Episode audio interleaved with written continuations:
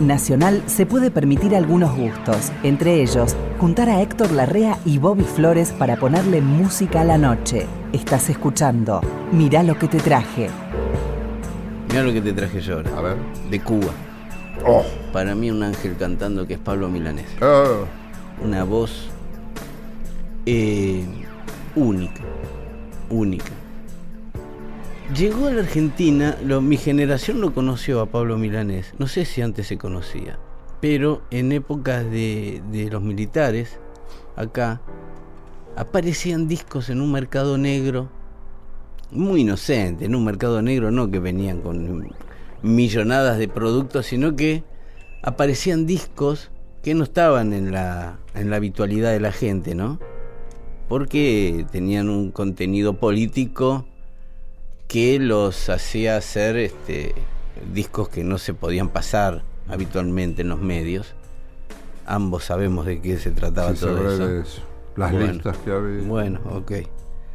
Aparecen, en, en mi época apareció una trova cubana liderada por Pablo Milanés, Silvio Rodríguez y algunos más. La nueva trova La cubana. nueva trova cubana, claro. Estaba la vieja trova santiaguera, estaba esta nueva Pero trova cubana. Una actuación popular muy conocida, ¿o no? Sí, empezaron Sí, a yo cir- me por eso, sí. a eso voy, empezaron a circular los discos de esta gente Sí. que aún los rockers más cuadrados en algún momento llegaban a algún disco de estos muchachos, Sí, sí. de Santiago Feliú, de Pablo Milanés, de Silvio Rodríguez, ¿sí? Bueno, eh, digamos, ahí me inicié yo en la música de, de Pablo Milanés. Que tenía, una, tenía unas canciones que la verdad me llamaban la atención, la voz de él y la musicalidad, no tanto la letra y todo eso, porque no, no, no, acá teníamos mejores letristas, quiero decir. Ahora, un día llega a mis manos un disco que hizo Pablo Milanés en homenaje a autores que no fueran cubanos, donde incluye en este disco, en el Tropicana, que era un cabaret de, de Cuba, El me más dijeron. famoso. Claro, me dijeron que era un El director musical era, era Bebo Valdés, el padre de Chucho. Ah, sí. Claro. Ah, ah, bueno, en el Tropicana él graba un disco. Años fue. Sí, sí, sí. Un homen- eh, Creo que todavía está, ¿eh? Sí, sí, está. Sí, sí. Eh, él graba un homenaje. Era el cabaret tradicional. Sí, sí, sí. El, el internacional. Claro, salían las fotos y todo eso, sí, sí. Quiero decir, era un salón muy elegante. Muy elegante. donde se presenta Pablo Milanés hace como 30 años haciendo un homenaje a autores latinoamericanos, acercando la música de autores latinoamericanos a los cubanos. Eh, en este disco está Volver, por ejemplo, de García y Lepera. Él habla, hace una introducción siempre de cada autor. Ahora lo vamos a escuchar también. Un día tenemos que hablar de Lepera, eh, autor de Sí, letras. y sí. ¿Y sabes de quién me gustaría hablar también como compositor? De Anderle. Oscar Anderle. Oscar Anderle. Sí, vamos a hablar del asunto. ¿En serio? Sí, sí, sí, sí. Eh, No bueno, sé si te conviene hablar conmigo. de- sí, porque ¿cómo voy a aprender todo? Yo trabajé dos años con ellos. Sí, con Anderle. Con Sandro y Anderle. yo claro, era con Sandro, claro, claro. claro, Cuando claro. entra el Black Combo, Sí. entro yo.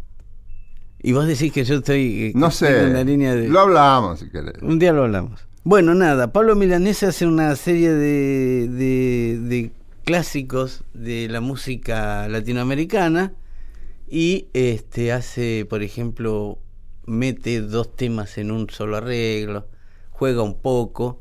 Vamos a escucharlo haciendo Contigo en la distancia y otro más. que- Ah, bueno. Sí, sí. Bueno.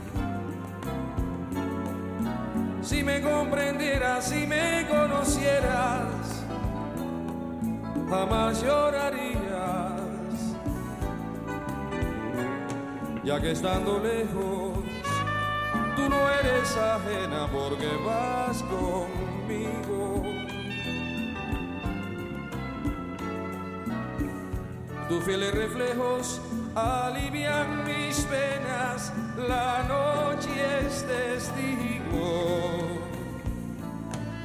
Si me comprendieras, si me conocieras, jamás dudarías. Y mis condiciones serían las razones que tú aceptarías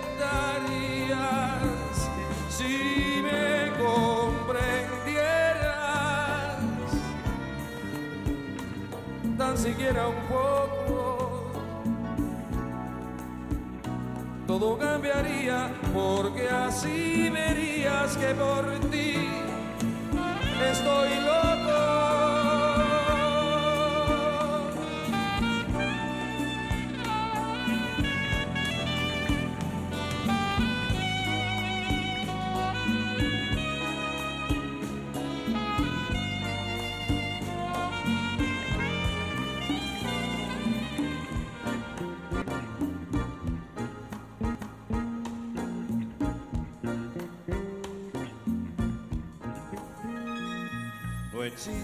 momento en el día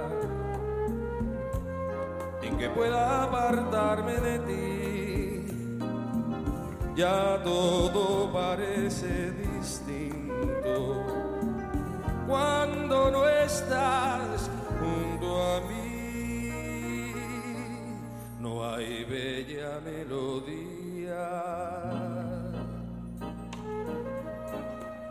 en que no surjas tú.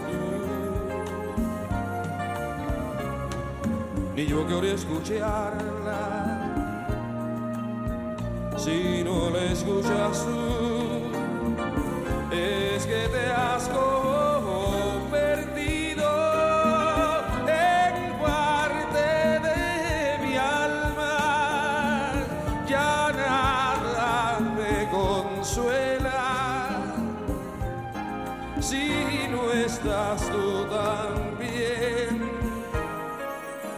allá de tus labios,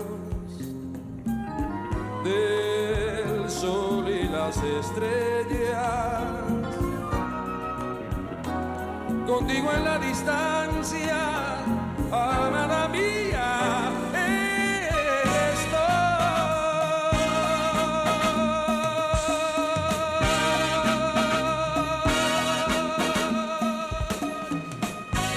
Contigo la distancia, Es- amada mía, estoy. Que sí, Milanés podía cantar esto y mucho más. Sí. Eh, le daba Espíritu artístico había ahí. Sí, Al- sí, sí, sí. Aparte una, una dulzura para cantar este del gordo que daba daba que pensar, ¿no? Vos, ¿cómo puede hacer este Sí. tipo? sí. Muy bien. Te traje una cosa que viene de Japón, Mm. que no se puede creer. No se puede creer que un bandoneonista llamado Ryota Komatsu, Lo Komatsu, lo conocés, Lo conocí. porque he estado muchas veces acá, lo has Sí. visto tocar. Sí, Lo has sí, sí. tocar y lo Sí, sí, tocar. lo vi tocar, sí, sí. No puede ser que un japonés, para mí, me- para mí que me está macaneando y es de mataderos el tipo. Sí, sí, parece. ¿Por qué se produce esto? Porque van grandes músicos argentinos a Japón Sí. a enseñar más que nada estilos. Y a este niato se le ocurrió aprender el estilo Astor Piazzolla. sí. Lo que vas a escuchar ahora, mi querido amigo, ¿Le fue bien al tango en Japón, en serio? sí, claro, Sí. siempre le fue bien. Sí, sí. No, sé de- cuánto de masivamente. Claro, nunca, claro. porque el protagonista, el que va, nunca te va a batir la justa. Por eso. Bueno, bueno. Yo he escuchado gente que ha ido a Japón y dice, che, no es tan. E irme. Un día estuve a punto de ir a Japón. ¿Sí? Cuando Fontana fue gerente general del Canal 11, Sí. todavía bajo régimen militar, sí. me dice, bueno, ¿no querés ir a Japón porque actúa Osvaldo Pugliese? Acaban de rehabilitarlo.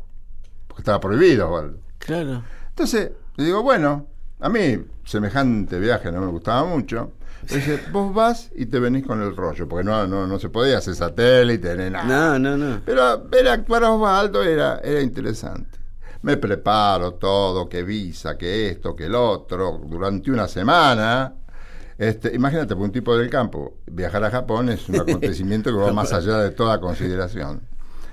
Llega el día y me dice, no viajás, lo prohibieron de nuevo. Pero Osvaldo". qué pocha pelota. Bueno, pero iban muchos músicos argentinos, fue Claro. Caldara, fue Lavallén, fueron un montón de tipos. El sexteto, ¿no fue?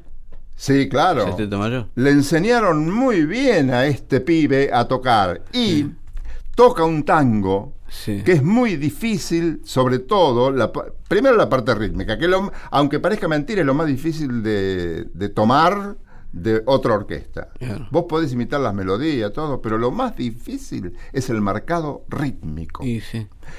Y acá, este muchacho, Ryota Komatsu, cuya mujer Sí. toca el violín en la orquesta, toca un tango que para Piazzolla era muy, muy importante, porque se llama Villeguita, que él le había dedicado al mono Villegas. Ah, ¿es para el mono Villegas ese? Sí, señor. Y tiene una variación de bandoneón que Leopoldo Federico me dijo un día. Cuando los músicos escuchamos a Astor tocar Villeguita, nos dimos cuenta que había una forma diferente de cómo se había tocado el bandoneón hasta ese momento. Mira. Escuchá Villeguita y después te vas, me vas a decir de tu asombro.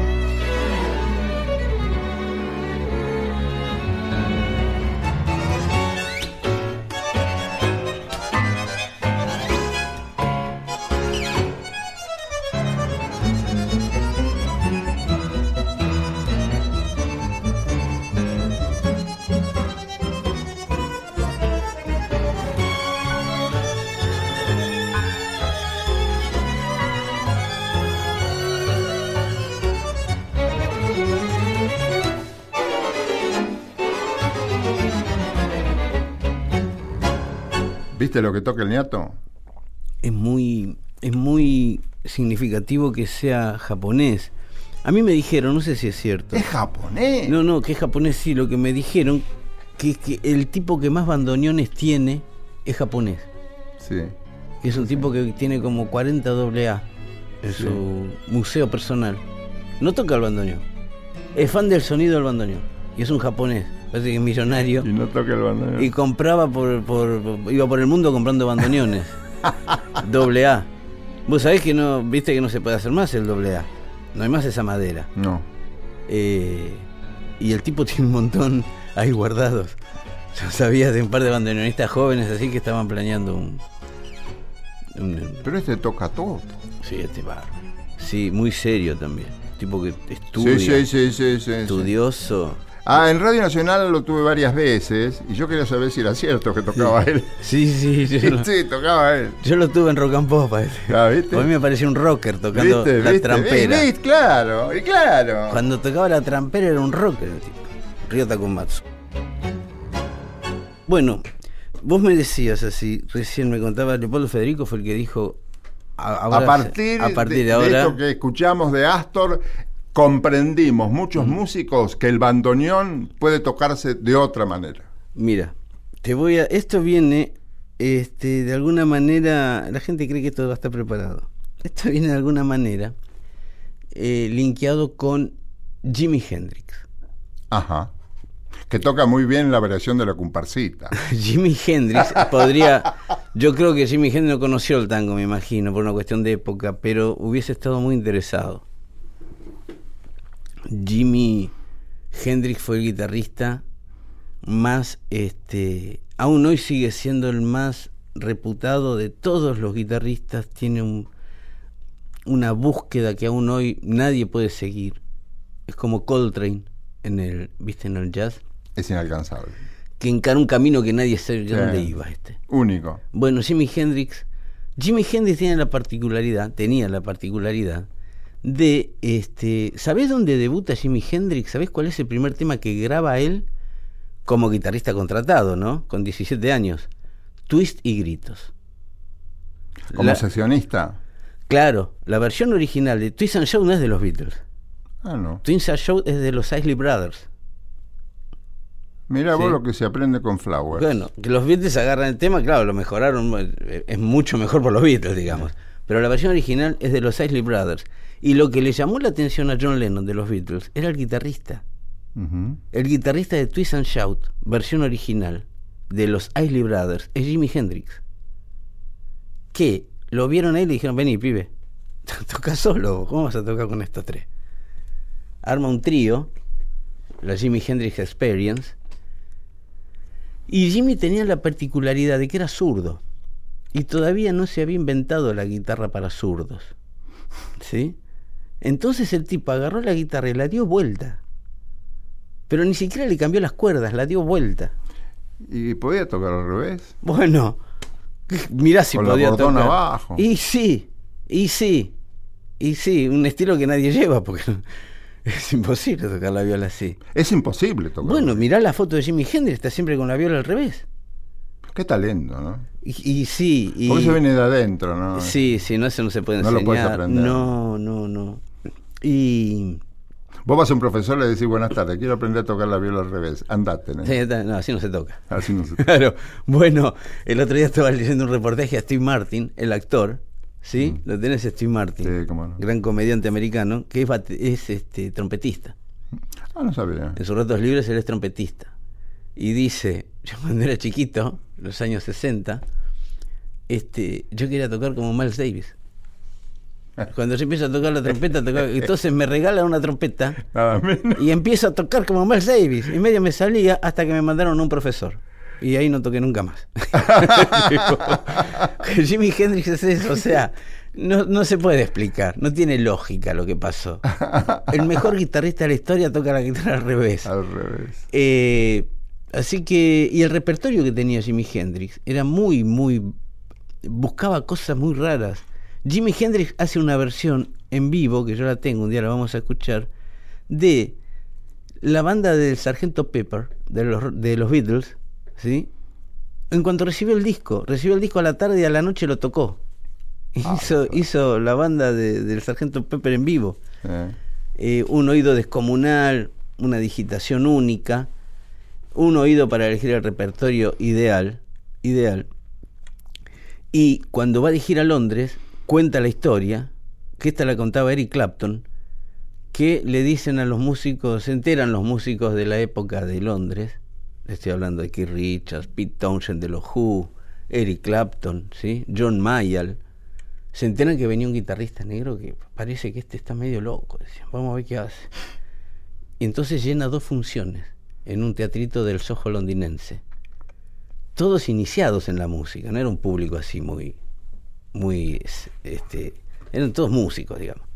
Y cuentan que está Eric Clapton para la segunda función y ve salir de la primera función a Pete Townshend de los Who, deprimido. Y le dice Eric Clapton, ¿qué pasa? ¿Es malo? Y le dice Pete Townshend, no, nosotros somos malísimos.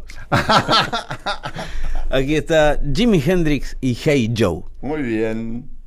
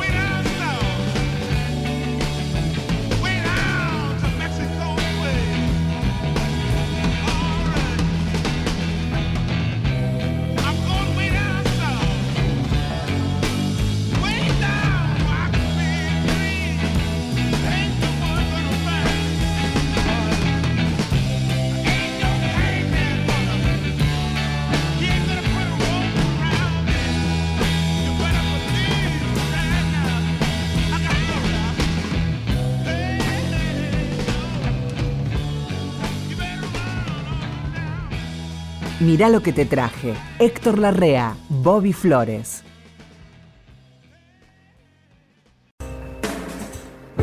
Mirá lo que te traje. Canciones seleccionadas por Héctor Larrea y Bobby Flores. Cuando dijiste que alguien tocaba en lugares pequeños, Mm, se me ocurre hacerte una pregunta. Woody Allen, sí. ¿Es afinado tocando? ¿Toca bien Woody Allen? Yo no lo vi. todo el mundo dice, ah, voy a ir a Nueva York Sí, para sí. ver a Woody Allen. Yo sé de gente que lo vio.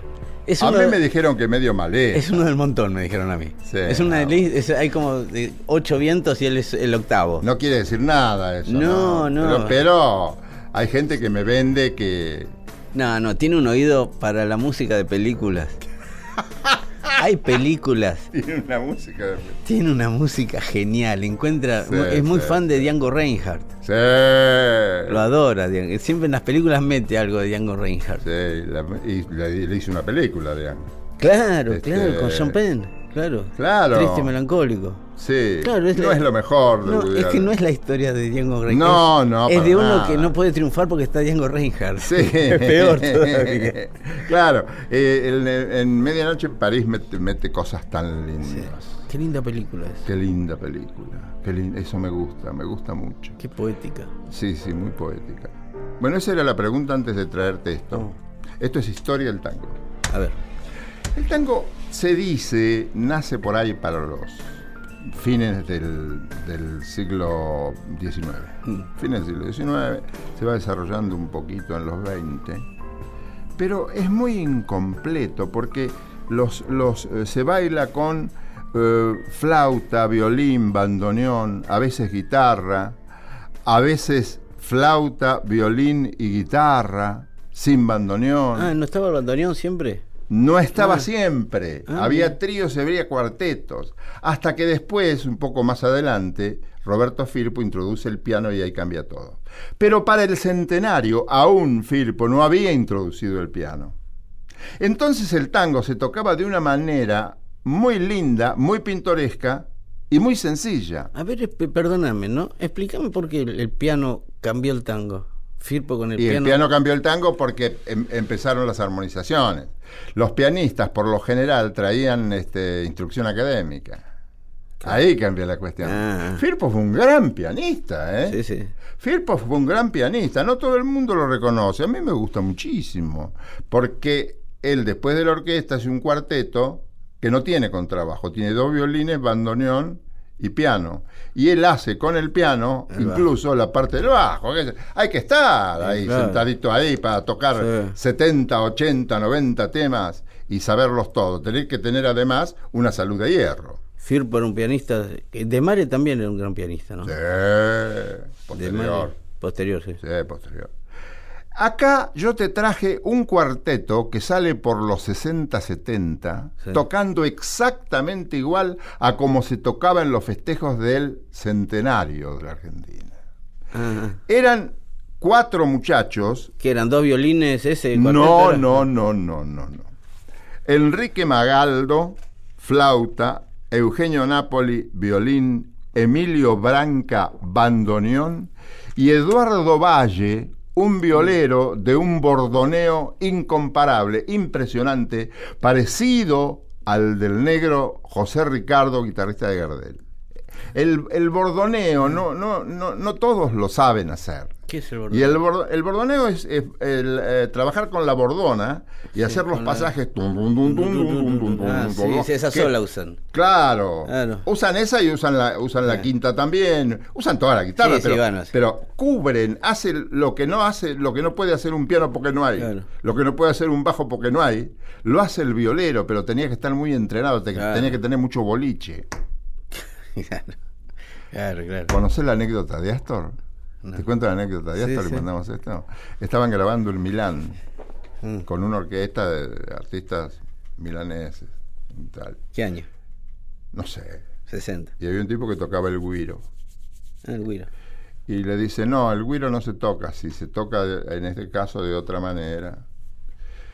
Y el tipo le dice, tengo ocho años de eh, estudio de percusión, soy profesor de percusión. Le dijo, tenés ocho años de percusión, pero te faltan ocho años de cabaret. ese era, ese era, y peor también. Bueno, te traje El Baquiano, un tango de Bardi, Ah, un hombre que, que- que empezó a componer por ahí por el 10 o un poquito antes. Bardi es uno de los más grandes criollistas que hay. uno de los me- todos los tangueros lo, lo respetan y cuando van a grabar empiezan con Bardi porque eso les permite demostrarle al gerente Sí, sí. artístico que saben tocar. Para tocar Bardi hay que tocar bien todos los instrumentos. El vaquiano por el cuarteto del centenario, flauta, violín, bandoneón y guitarra.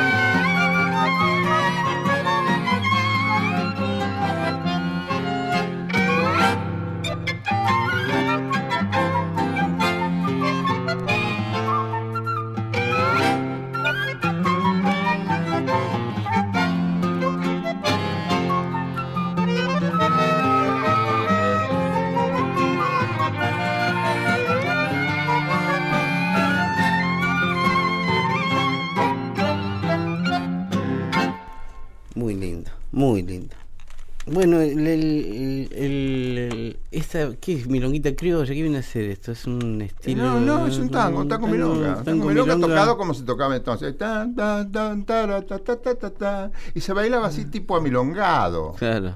Hasta que después se sigue tocando bastante así, se va tocando después en cuatro, Mm. hasta que aparece el joven Julio de Caro con su hermano Francisco y cambian todo. Claro. Y a otra cosa. Un día me va a contar de, del quinteto Pirincho. Ah, el Quinteto, Pir- el Quinteto Pirincho lo hicieron para vender discos, vendían a lo loco. Buenísimo, yo soy re fan del quinteto Pirincho. Me parecen bárbaros. Es, es muy efectista, muy efectista todo. es sencillo, se vendía mucho para los bailes en el interior. Eso. A, a bocha, ¿eh? Y se baila, solo se baila eso. Es- tiene una cosa. Yo que vengo de otro lado, Sí. Agarraba los discos de mi, mi viejo lo tenía medio como. Alguien se lo había regalado, no lo había comprado, me aclaraba siempre. No, eso no lo compré yo, me decía. Era irregular, qué sé yo. no sé. Era, era, era, era bueno porque le gustaba a la gente. Claro, pero. ¿quiénes eran? Después que le gusta a la gente, chao. Claro, ¿quiénes eran el quinteto? Nada, era el, el quinteto Pirincho, era hubo distintos bandoneonistas, después estuvo un muchacho que lo llamaban el Turco, que trabajó muchos años en el, en el Canal 13, y, y, y hacían firulete. bueno, es un estilo. Yo creo que era incluso sin arreglo. Era, no, no, era efectista. Sin porque- arreglo sí, escrito. No, no, le daban para adelante. Le daban eso. Tiene, aparte el tema Sí. de dos minutos, dos temas, dos minutos hacían. eran- En Bidermol, dale. Eh, ¿Sabe qué le traje yo ahora? Eh, Ney Mato Grosso. Ujú. Para mí, uno de los artistas brasileros, uno de los músicos brasileros más eh, atrevidos. Uno de esos tipos que ha hecho Le decía cosas... piropo a las mujeres. No a las mujeres, exactamente, eh, Héctor. No vamos a andar en esas Uy, nimiedades. mirá en la que me metí. Eh, no, bueno, un militante por la un, un militante por los derechos de las minorías que ha, bien. ha estado preso y este ha venido acá en la en la época de la dictadura eh, vino a hacer un show donde aparecía en escena vestido de Carmen Miranda, algo que no le habían avisado a los muchachos que era lo que iba a hacer. Y terminaron todos Vaya, presos. vaya sorpresa. Terminaron todos presos, no terminó el show, fue un escándalo. En el Teatro Coliseo creo que fue. ¿Acá? No, en el- sí, sí, acá en Buenos Aires, sí, en el 79. Qué raro. Un escándalo. Eh, Ney Mato Grosso es, eh, él tuvo una banda mm, lindante con el rock que se llamaba Secos Emoliados, ¿eh? los secos y los mojados, que hacían un rock blando. Rock. El rock brasileño nunca se caracterizó por ser un rock duro, era un rock más melódico, ¿no? Eh, después encara su carrera solista, Ney Mato Grosso, tiene un par de grandes éxitos eh, y empieza a hurgar en las raíces. Empieza a meterse ya no en sus amigos compositores. Él no compone mucho. ¿eh? Él, canta muchos temas de Caetano, de Gonzaguiña, de toda esa gente, pero él no compone mucho. Llega un momento en donde entra a hurgar en la historia de la música brasilera y llega a quién? A Cartola. Cartola es, era un músico muy callejero. Cartola es el que hacía las canciones de las escuelas de samba para el carnaval. Cartola vivía de eso. Nada menos. Claro que sí. No es, no es algo muy reputado artísticamente, pero no, pero. había que hacer esas Había que hacer. Claro, cada, cada escuela tenía su estilo y él se dedicaba a eso y le dedicaba muchas canciones a su mujer, Cartola. Estaba enamoradísimo de su mujer, llevaba como 40 años de casado. Eh, y Cartola es un tipo que no ha grabado mucho él, porque obviamente no era un artista muy, muy renombrado en su época. Lo empezó a rescatar esta gente, estos que vinieron después, que se dieron cuenta de que lo que hacía el tipo era bárbaro. Hay que hacer eso que hace Cartola. Que eran canciones muy de calle, muy con lenguaje callejero y, de- y temas, la temática también era callejera. Sí, pero no, no era para cualquiera, tenía que saber hacer. Claro, claro, y trascender aún a este tiempo. Ahora y ahora Cartola está considerado uno de los máximos, ¿no? Pero durante un tiempo estuvo en la oscuridad más absoluta Cartola. La gente no cantaba músicas de Cartola porque estaba mal visto. Ney fue uno de los que dijo, no, no, pará, Cartola tiene lo suyo. Y tiene una canción maravillosa, tiene muchas maravillosas. Eh, Acontece, por ejemplo, es de Cartola, que ahora canta María Betania y, y todos. Y tiene esta que se llama El mundo es un moiño. El moiño, ¿sabéis qué sector? Es el molinillo que usan para moler el café. ¿Te acuerdas que el café se hacía en un molinillo Sí, que se, se daba manivela así en forma hay vertical? todavía. Por ahí todavía. El mundo es un moiño, de Cartola por Ney Mato Grosso. A ver.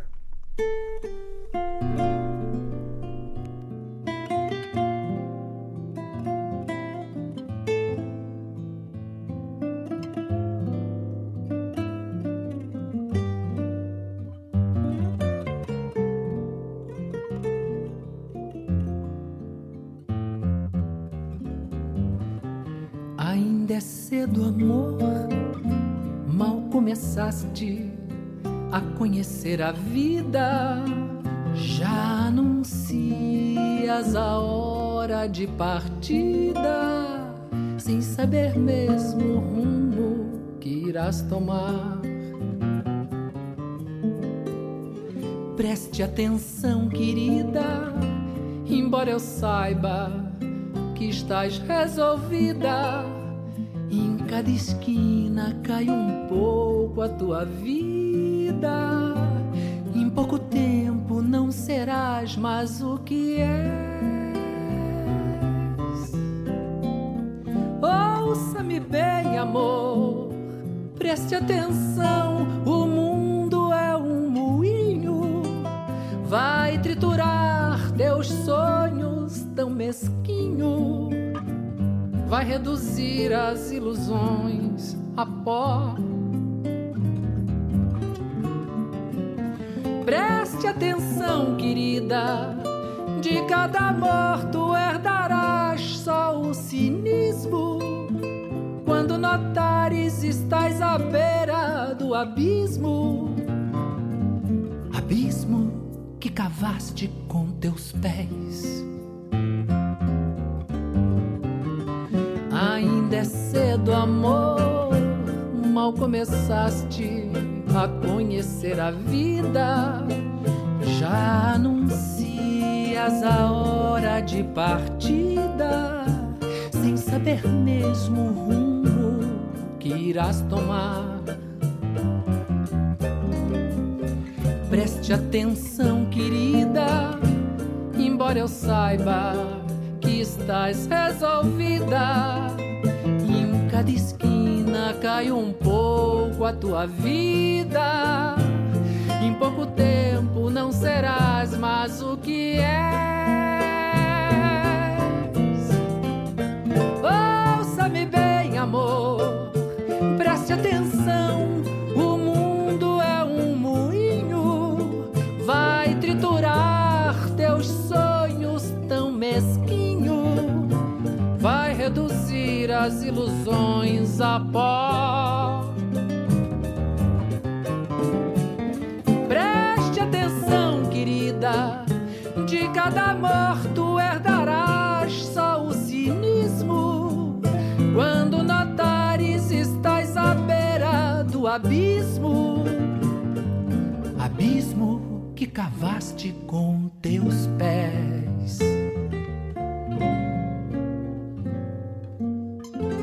Mirá lo que te traje. Héctor Larrea, Bobby Flores.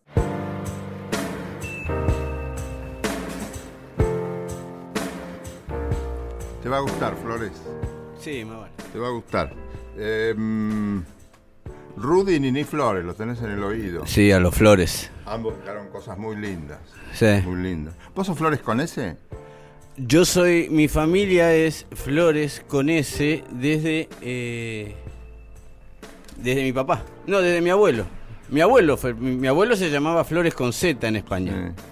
¿Sí? Sí, He conocido muchas familias Flores con Z. Claro, Pero y- estos no. Estos no, estos son criollos. Estos no. Sí, y dejaron cosas muy hermosas.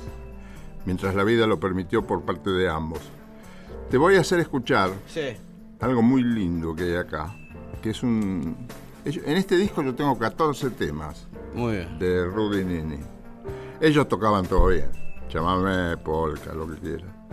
Y hay un chamamé que es de autor anónimo, motivo popular, que lo toca todo el mundo porque son esas cosas de las que hablábamos el otro día. Ni los autores se imaginaban el éxito que su obra podía tener en la proyección. Te invito a escuchar La Caú, que es muy lindo, Sí. por Rudy y Nini. Muy bien.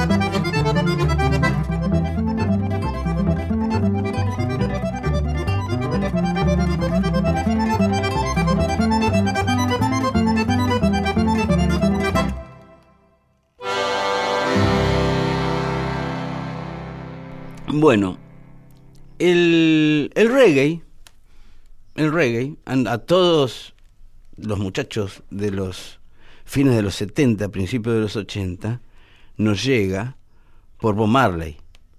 Bob Marley sigue siendo el único artista tercermundista del tercer mundo que este, modificó, que influenció a toda la, a todo la, la- a, a toda la alcurnia del rock, desde Police, los Clash, John Lennon mismo. John Lennon, eh, hay, un- hay- es muy interesante eh, unos discos que han salido, que los sacó George Martin, productor de los Beatles, que son los outtakes de los discos de los Beatles. Usted sabe que llega el disco, llega una versión, pero capaz que antes grabaron tres o cuatro. Terminan eligiendo una. Y hay tres o cuatro versiones del tema que quedan ahí, alguien las guarda. En este caso las guardaba George Martin y un día las edita. Obladí Oblada, el famoso tema de los Beatles, Obladí Oblada, que es una marchita media paramilitar, boba, diríamos, a lo que venían haciendo los Beatles. Cuando vos escuchás los outtakes, cómo se gestó esa canción, esa canción era un reggae, que John Lennon estaba muy fascinado por los jamaiquinos que veía, que estaban exiliados en Londres, Ajá. es más, la letra de Obladí Oblada comienza diciendo Desmond as a barrow in the marketplace. Desmond es Desmond Decker, que era un jamaiquino que después hizo sus propios discos. Qué sensibilidad para percibir eso el nieto, ¿eh? Y Lennon, sí. Sí, sí, son olfatos Ah, especiales. fue un sí. tipo importante. Sí. ¿Cómo componía ese muchacho? Bueno, Lennon le intentaba con el reggae. y Pero no- en varias ya veo que era sí, muy sensible. Sí, sí, sí. Mind Games, Juegos de la Mente, la versión Ah. original, cuando la escuchás, era un reggae básico. Lo que pasa Ah. es que no se usaba todavía. Entonces le agregaban violines, Mm. cuerdas, percusión. Terminaba siendo medio otra Era canción. inteligente ese nieto Martin, ¿no? Yo- sí, Era Martin fue. inteligente, ¿no? Y él. ¿Él ponía ideas de arreglos o no? Sí, él fue el que el que juntó eso es, estaban como medio desperdigados los talentos que tenían los Beatles, que eran cuatro solistas, como bien decía Spinetta, los Beatles como los Rolling Stones son solistas juntos. Te das cuenta después cuando van solos que hacen cosas buenas. Porque en también. aquel tiempo, en aquel tiempo decía que se experimentaba con cosas, por ejemplo, cadenas en los teclados de, en las, en los encordados de los pianos. Sí, puede ser. Para buscar, yo no sé Sí, si sí. sería cierto. No, lo que sí sé que se usaba bastante, que me lo dijo Keith Richards, que él había logrado el sonido, la, la grababan la batería en el baño. Bueno, ¿ves? Sí, esas cosas yo las escuchaba. Y decía, ¿será cierto? Y es cierto, parece. Hay sonido de batería que uno dice, ¿cómo grabó esta batería? No, en el baño. Le llevaban dos tambores, el redoblante, el tontón y un platillo, y decían, tocó en el baño que acá le ponían unos micrófonos y quedaba un sonido más seco. Claro. Que no se sabía de dónde, No cómo, se sabía dónde cómo se. Claro, claro. Bueno, esos recursos también, estos se utilizaban, porque tampoco se había inventado todo. No. Así que, usted imagínense que en los primeros, en los shows de los Beatles, lo que tienen los Beatles, la diferencia entre los Stones y los Beatles con el tiempo, ¿cuál fue? Que los Stones tenían show y los Beatles no. Los shows de los Beatles son muy en el comienzo de su carrera, que no se escucha nada. Sí, pero no, no había más música en los Beatles. Sí, sí, sí, eran mucho más. Sí, sí, Por pero- ejemplo, esos arreglos con cello y cosas. Y sí. eh, Andás-. Claro. Eleanor Rigby. Ese, Eleanor. Rigby, sí. Bueno, andá a tocar eso en vivo en el 64, No, en el no se 67. podía. No Pero se qué podía. lindo era. ¿Cómo? Y sí, Es por- lo que quedaba, lo que podemos escuchar sí. ahora. Eh, no había consola. No se había inventado la consola de sonido, entonces se probaba cada instrumento, sonaba con su parlante propio. ¿Cómo no había consola? No, no se había inventado todavía la consola de show. En los 70 se empieza a lograr con la consola. Tan tarde. Sí, en el rock por lo menos sí. Mira vos. Los Stones en el 68 tenían alguna consola muy primaria. Un día vamos a traer algún técnico que Una nos explique bien. mí. Bueno, el reggae venía a esto. Bob Marley fue el que hizo universal al reggae. Pero Bob Marley no salió de un huevo.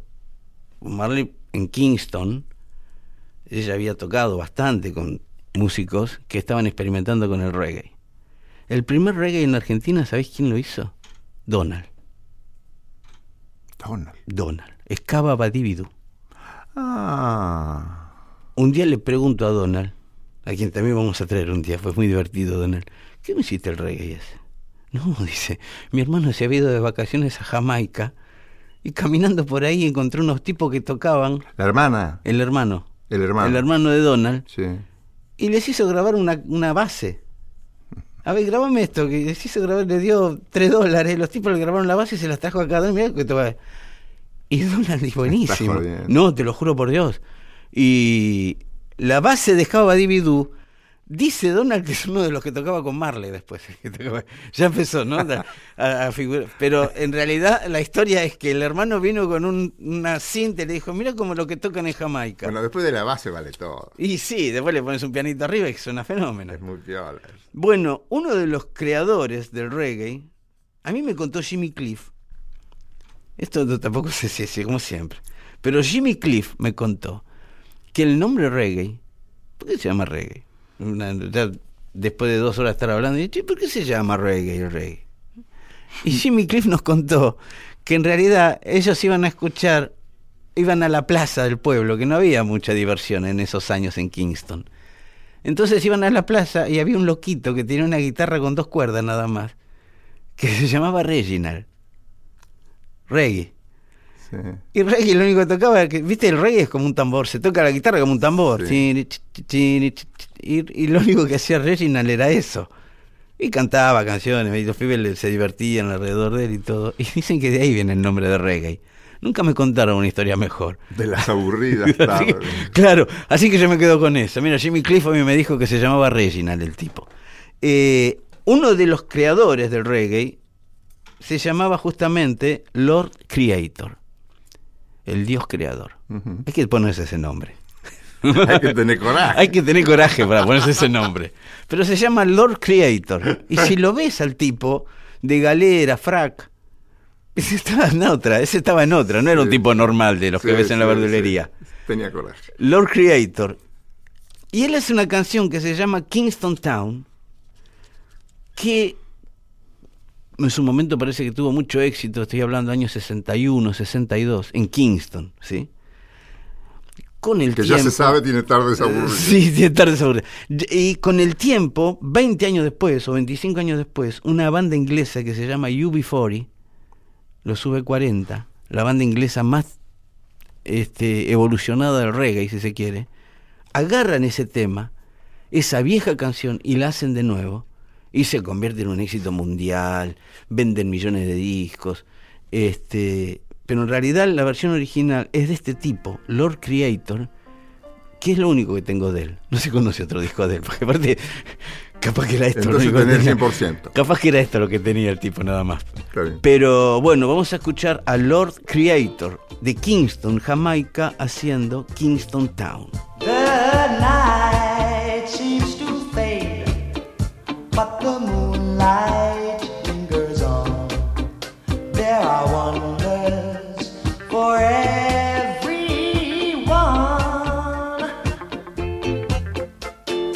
stars shine so bright, but they're fading at the dawn. There is magic in Kingston Town. Oh, Kingston Town, the place I long to be. If I had the whole world, I would give it away just to see the